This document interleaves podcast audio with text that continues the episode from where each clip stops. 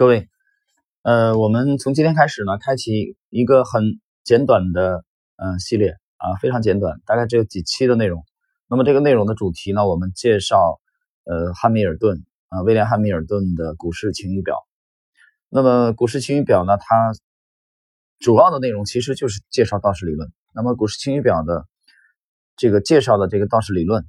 呃，其实开启了技术分析的新纪元。所以这这是一部在技术分析历史上极为重要的著作啊，虽然它整个的篇幅并不是特别的长，那我们采用了这个基本上精读的方式啊，这个精华解读吧，就是我们会把呃股市晴雨表当中的啊一些精华，我们直接的把它摘录出来啊，给大家进行这个解读。那么在今天第一集内容的这个正式内容之前，我们还是首先要简单介绍一下股市晴雨表的。呃，它的这个重要意义啊，《股市新表》这部著作呢，它出版在一九二五年啊，在美国，作者是威廉·汉密尔顿。那么，它其实讲的主要的内容就是道氏理论。但我们知道，道氏的真正创始人是查尔斯·道。查尔斯·道呢，他是纽约道琼斯啊金融服务机构的这个创办者，他其实就是一个报社记者，当时啊，经济学家。也是一个出版商。那在一八九六年的时候，查尔斯道创立了道琼斯工业指数，这个在这个华尔街金融史上啊是划时代的事件啊，这个意义啊丝毫不亚于格雷厄姆的这个那个著作啊《聪明的投资者》和啊证券分析对后世的影响。那么道琼斯指数啊到现在依然。啊，是观测美国股市的，包括对全球这个股指影响的一个非常重要的指数。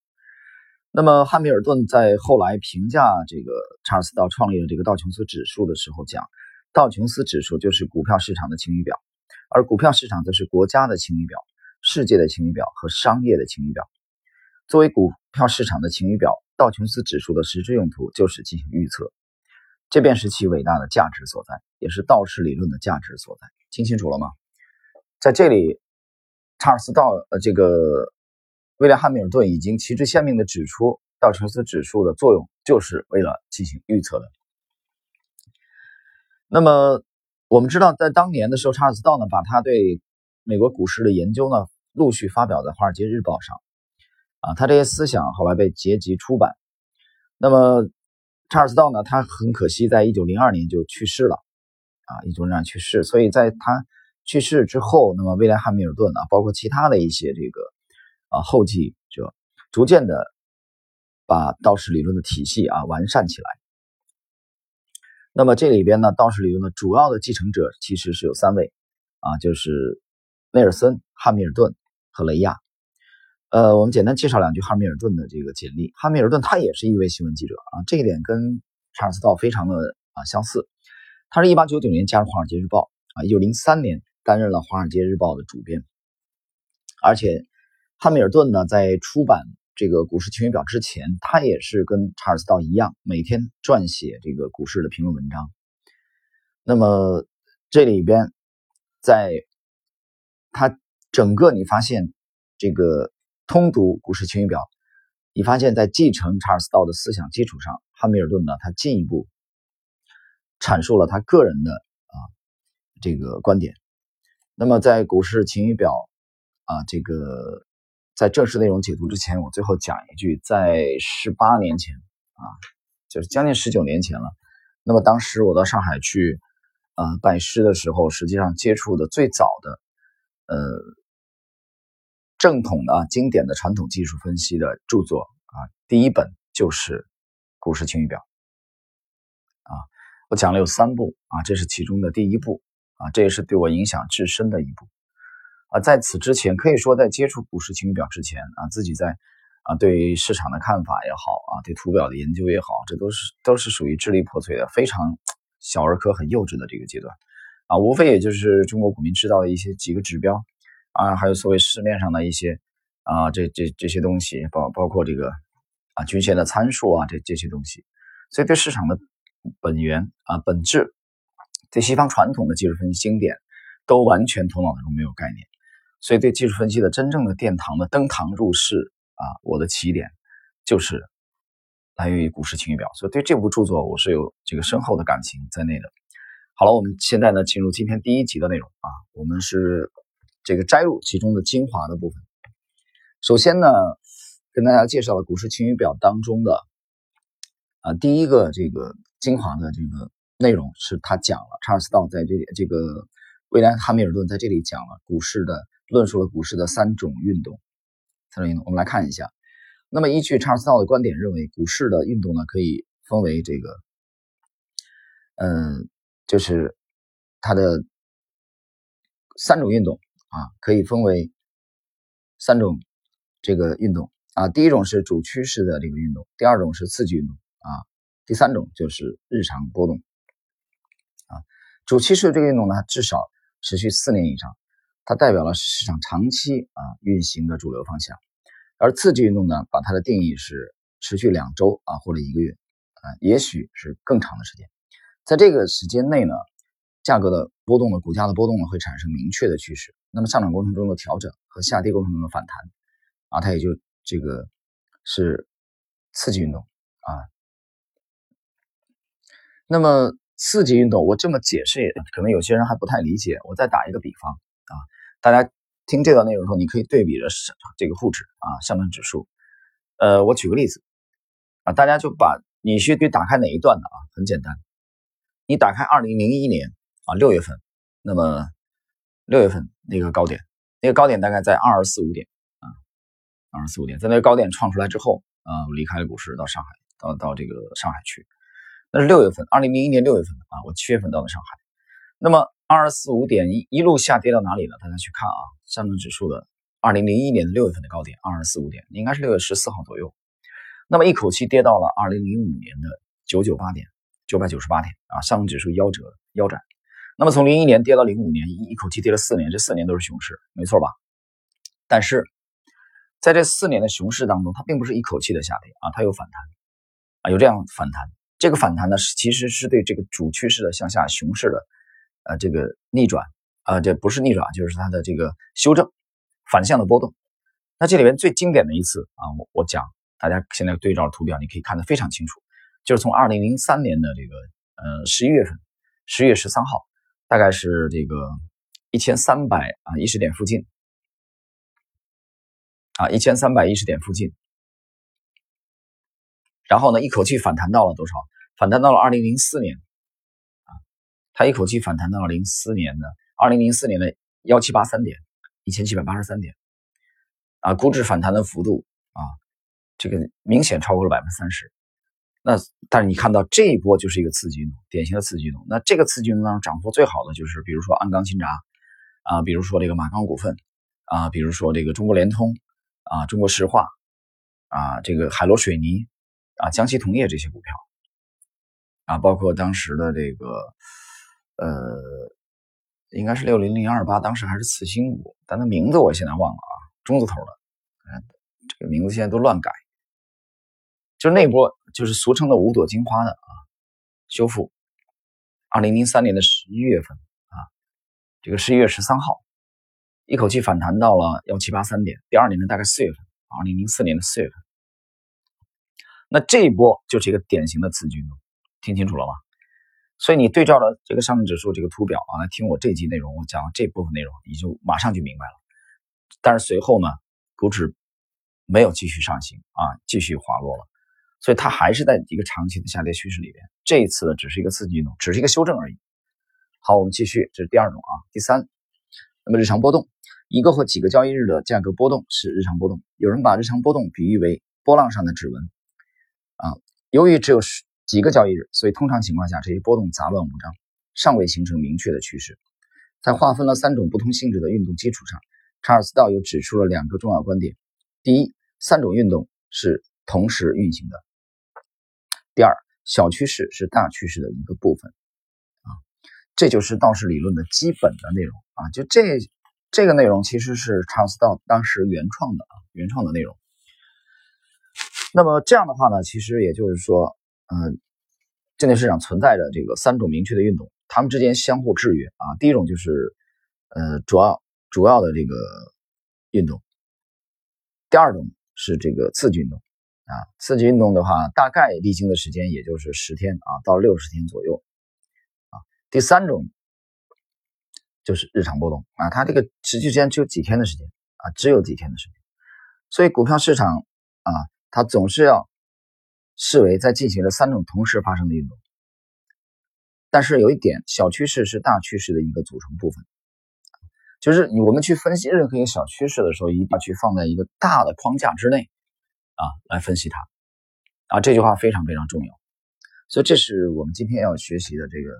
股市晴雨表的精华内容的啊。第一部分就是股票市场的三三种运动啊。我们来看第二个内容，今天学习的查尔斯道的预测的理论，在对市场进行正确的预测是查尔斯道他努力的目标。他认为应该从以下三个方面对市场进行预测：第一，股价自身的趋势；第二，宏观经济的状况，主要是企业的盈利状况；第三，市场运行的周期。啊，比如说美国股市每十年为一个周期，其中一个是五年的周期，另一个是五年的熊市。啊，一个是五年的牛市，一个是五年的熊市。在市场预测问题上，由于受制于交易数据的匮乏，查尔斯道他只是简单提出了一些思路啊，他并没有展开进行啊进一步的这个论述。谈这个周期啊，我岔开要讲两句。其实不单是美国股市存在着这样的周期，中国股市其实也存在着这样的周期啊。你比如说，我们其实有这个，我在其实昨天的内容啊，昨天内容当中呢，在解读这个从一个散户成长为全球宏观对冲基金经理的这部分内容当中，我曾经提到过。其实不单是昨天了啊，在更早的时候，《牛股模型》这个专辑里边，两在两百多期节目里边，我已经提出来了这一点。就是我们觉得股市啊，股市很多人都觉得。就是个股，啊，这个比指数小了很多啊，指数都已经很大了，对吧？指数取样，啊，我们现在盘面已经三千七百多只 A 股了，啊，就特别的，啊，这个眼花缭乱，嗯，那觉得股市就是说已经很难掌握了，很大了。但其实我告诉你，股市其实只是其中一个池子而已，啊，它其实比它比股市，啊，股市会受很多的因素制约，比它更高层面的东西，在中国的投资的散户当中，很多人是没有关心的。而那些东西是非常重要的。我举个例子，啊，比如我在昨天又重申的这个观点，就是，呃，这个从哲学的角度啊，我们谈人性的周期，啊，人性的这种周期啊，就盛衰的这种周期。那任何一个事物，它都存在着一个这个从啊这个孕育啊到这个出生啊到这个这个呃逐渐的成长，然后成熟啊，然后衰老，然后死亡。啊，都都存在着这个这个轮回的过程，没有一个事物可以啊可以这个避免这个高轮回，没有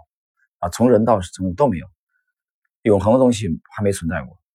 我还没有听说有任何永恒的东西。如果说真是有永恒的东西，那就是变化啊，变化是永恒的。所以你只要认可上述的这些观点啊，那以下内容对你才有意义。那比如说，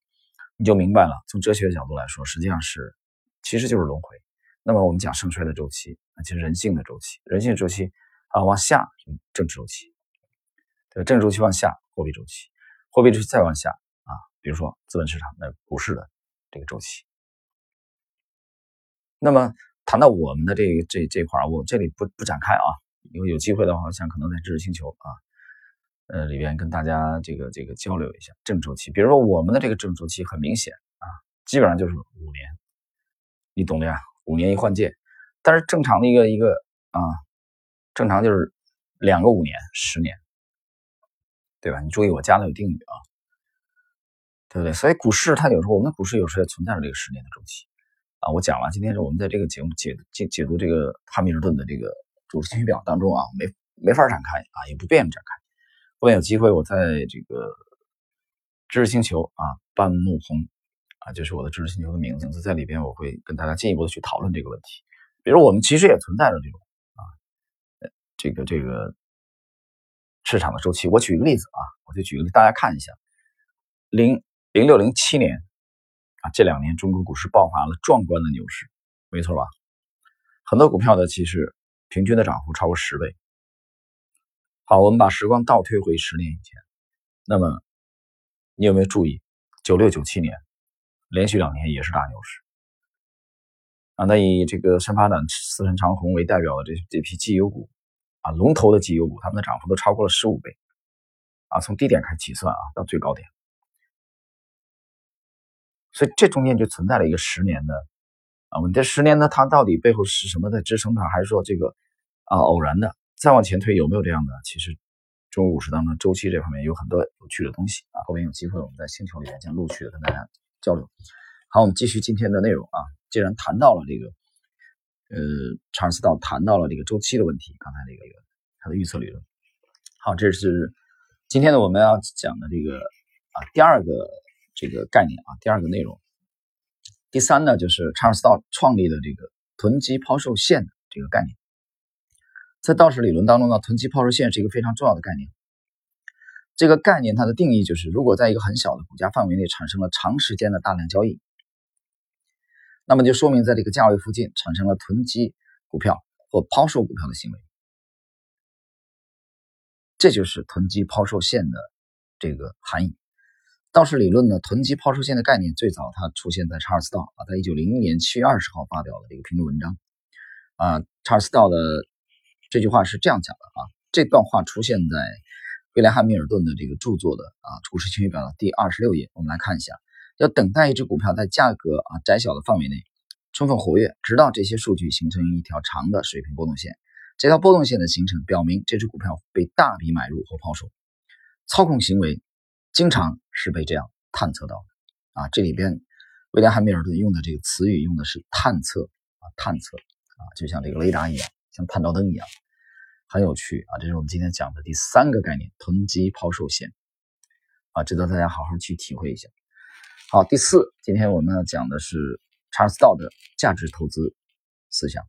查尔斯道他认为，投资人不应当以短浅的目光只关注股价的涨跌，他应该用价值投资的思维。通过价值在价格上的体现来实现自己的盈利。这里我解释一下，他这个价值投资啊，跟这个原教旨主义的格雷厄姆啊是有很大的区别的，所以你不要把两者两者这个混淆啊。我们来看汉密尔顿在这部著作里面的啊原文原话是怎么讲的：分析市场的最好方式是分析个股价值。市场不是气球，不会随风飘来飘去。总而言之，这种方式代表了一些颇有远见、德才兼备的人通过这个认真、精打细算的行为。来把个股价格调整到已经存在啊，或在不远的将来将会出现的价格。伟大交易者的思想不是一个股票价格能否上涨，而是他们选择买入的资产价值能否让投资人与投机者所持有的股票在今后六个月中获得比他们的买入价高出十个点到二十个点的股票价格。这里边，大家最后一句要注意啊，他说在这个持有的股票在今后六个月中啊，这里是一个一个宽泛的时间概念。啊，但我从这里读出来的概念就是，他就是告诉你，就是你不要期望马上可以获利啊，买入第二天怎么怎么样啊，第第三天怎么怎么样，或者买入当时怎么样啊，就买入一个小时以后能不能涨停啊，在这里边哈密尔顿这个著作里边是没有这种啊定义的，没有这种概念，听清楚没有？他讲的是买入六六个月以后啊，你可能会获得十个点或二十个点啊的比比你买入价啊高的这个价格。所以散户有时候一听到这里，他觉得这个啊，这个这个要求太低了吧？啊，要求太低了吧？所以这里啊，跟散户的思维就是有很很大的区别。大家来看，好，我们来看这个第五个内容，汉密尔顿啊，他对道氏理论的具体的描述。那么我们来看一下，这里边我们需要来关注一下这部著作第三页啊。道氏理论的原理非常简单，它告诉我们在证券市场当中，同时存在着三种运动啊。第一种是这个这个呃长期运动啊，就是主要运动，长期运动，就好像在一九零零年麦金利啊，他是美国的总统啊，连任了两届，连任总统时发生的牛市那样，接着牛市在一九零二年到达顶端，然后呢是这种基本的趋势运动的这个。周期至少要达到一年，而一般情况下的运行时间会更长。与基本趋势运动相似，或在其运动过程中出现的是道氏的刺激啊，刺激运动的，它表现为以熊市为主导行情当中的急速反弹啊。这里我刚才举了二零零一年的这个长期的呃运动啊，长期运动这个主要的趋势运动向下的，从零一年跌到零五年这四年熊市当中的啊，在零三年的年底十一月份发动的。一口气反弹到了幺七八三点，这就是一个典型的这个刺激运动啊，是对这波牛市的长期下跌的啊一种反抗、抵抗或者修正啊，但是随后继续的下跌啊，继续这个创新低啊，或在以牛市为主导的行情中受阻力的回调，与市场的基本趋势运动以及次级运动同时发生的，而且贯穿市场始终的，也正如道士所言的，那就是非常明显的日常波动。这里我们讲一下，日常波动没有参与价值，日常波动没有参与价值啊。啊，我们继续看。然后在本书第十四章啊，一九零一年与历史的一些缺陷中，汉密尔顿啊继续来描述。现在我们应该懂得这个理论，即股票市场存在的三种运动：第一啊，持续一年到三年的向上或向下的大趋势运动啊，这个大趋势运动其实就是这个长期运动啊；其二，看具体情况，持续几天到数周的刺激下跌或反弹；第三，日常波动。这些运动都是同时发生的，就好像是前进的浪潮中，尽管一浪接一浪的冲向海滩。好，那么在今天呢，我我们的这个第六个啊内容，这个我们去摘取其中的这个这个精华啊。第六个内容就是汉密尔顿他的这个忠告啊，我们来看一下。汉密尔顿呢是一位有思想的这个理论家，在道氏理论的应用方面，汉密尔顿对其做出了限制，为后人提供了非常有用的教义啊。这也是《股市清学表》这部著作非常有价值的思想。他认为，在主要的趋势就是长期运动开始的初期，对其进行预测，其成功的可能性很大。如果投资者想要避开上涨过程中的刺激下跌，就是一种投机。汉密尔顿把日常波动比喻为永不停息的退潮与涨潮。他进一步指出，如果投资者想要预测股价的日常波动并运用交易，那就接近于赌博。比如说，我们去这个啊，去赌这股价几天的这种涨跌啊，非常难。所以这里边，汉密尔顿把这种啊对日常波动的这个猜测定义为赌赌博。你听清楚啊，大师是怎么讲？他定义为是赌博。然后本书第九十六页，在主运动的初级阶段，对其成功诊断有着极大的可能性啊。他指的这个主运动，其实就是这个主要主要运动啊，长期运动，长期趋势。那么本书的第一百六十八页，对刺激下跌运动的预测具有某种机会主义性质，在这里不提倡啊。然后第一百七十二页，即猜测日常波动比投机行为更具有赌博性质啊，这是汉密尔顿极力反对的。那么这一点不但是他反对啊，你去看斯坦利克罗啊，去读这个杰西·利弗莫尔，呃，他们包括齐克·卓法斯，他们都反对，都反对。嗯，继续看本书第一百七十四页啊，汉密尔顿这样描述：如果投机者正确懂得了这个啊长期运动，那他也算是学了点东西；如果他只是从他信任的一个人那里得到一条关于闻所未闻的股票的小道消息，而不确定整体的市场趋势是属于上涨或下跌的。这个长期运动，那么他就有绝好的几率亏损他所有的利润，根本就达不到运转资金的目的。很显然，威廉·汉密尔顿已经开始了投资策略的研究，投机、赌博这些概念开始出现在道氏理论当中。股票投机策略已经和赌博问题牢牢地联系了起来。听清楚了吗？那么他把它定义为赌博，怎么解释？其实把它定义为赌博啊，我个人的理解，其实指的也就是，呃，这个。你赢的几率啊，你赢的几率非常小，赢的几率非常小，这是他定义为赌博的最最主要的这个这个原因。好了，那么时间的关系呢，我们今天呢对《股市晴雨表》这部啊划时代意义的啊这个给技术分析啊开创新纪元的这部著作啊，虽然非常简短的著作啊，它的精华解读的第一集的内容啊，我们就到这里。